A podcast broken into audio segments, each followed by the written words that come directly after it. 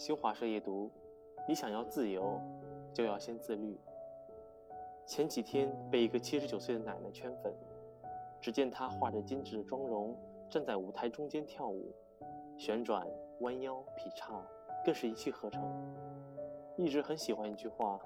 出走半生，归来仍是少年。”人们常说，岁月从不败美人，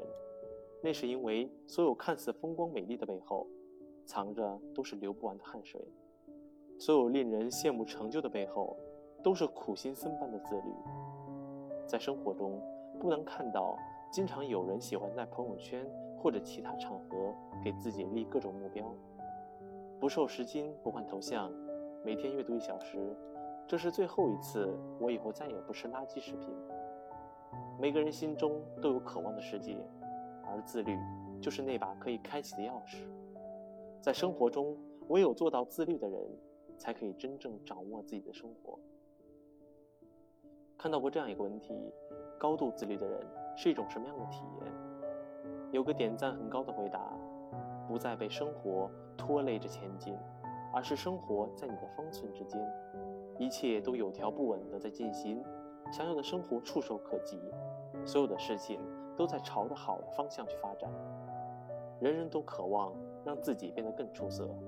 但对于那些优秀的人来说，自律就是自我完善的过程。想起有过这么一句话：人们眼中的天才之所以卓越非凡，并非天资超人一等，而是付出了持续不断的努力。唯有把自律变成一种习惯，把坚持变成一种态度，人生才会在自我完善的过程中变得更好。很多人都有这样的经历：明明说好不熬夜，但一到晚上，就总用各种借口搪塞自己，习惯性的放不下手机，想学新技能，为未来多做谋划，但一年后再看，进度表仍停留在最初的百分之五。自律真的是一件特别没技术含量的事情，但同时也是最难坚持的事情。很多人不能做到自律，就是因为他们听从欲望的摆布。没有办法对自己下狠心。很喜欢这么一句话：你所看到的那些惬意、闲适、无拘无束、不受金钱困扰的慢生活，其实都是人生给予自律的奖赏，是生活某一个甜美的瞬间，并不是全部的日常。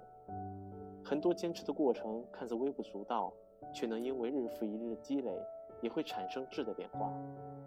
自律归根结底。就是一场自己与自己的博弈，你有多自律，才会有多自由。愿我们真正的能成为自律的自己，活成自己想要的样子，过上自己想要的生活。晚安。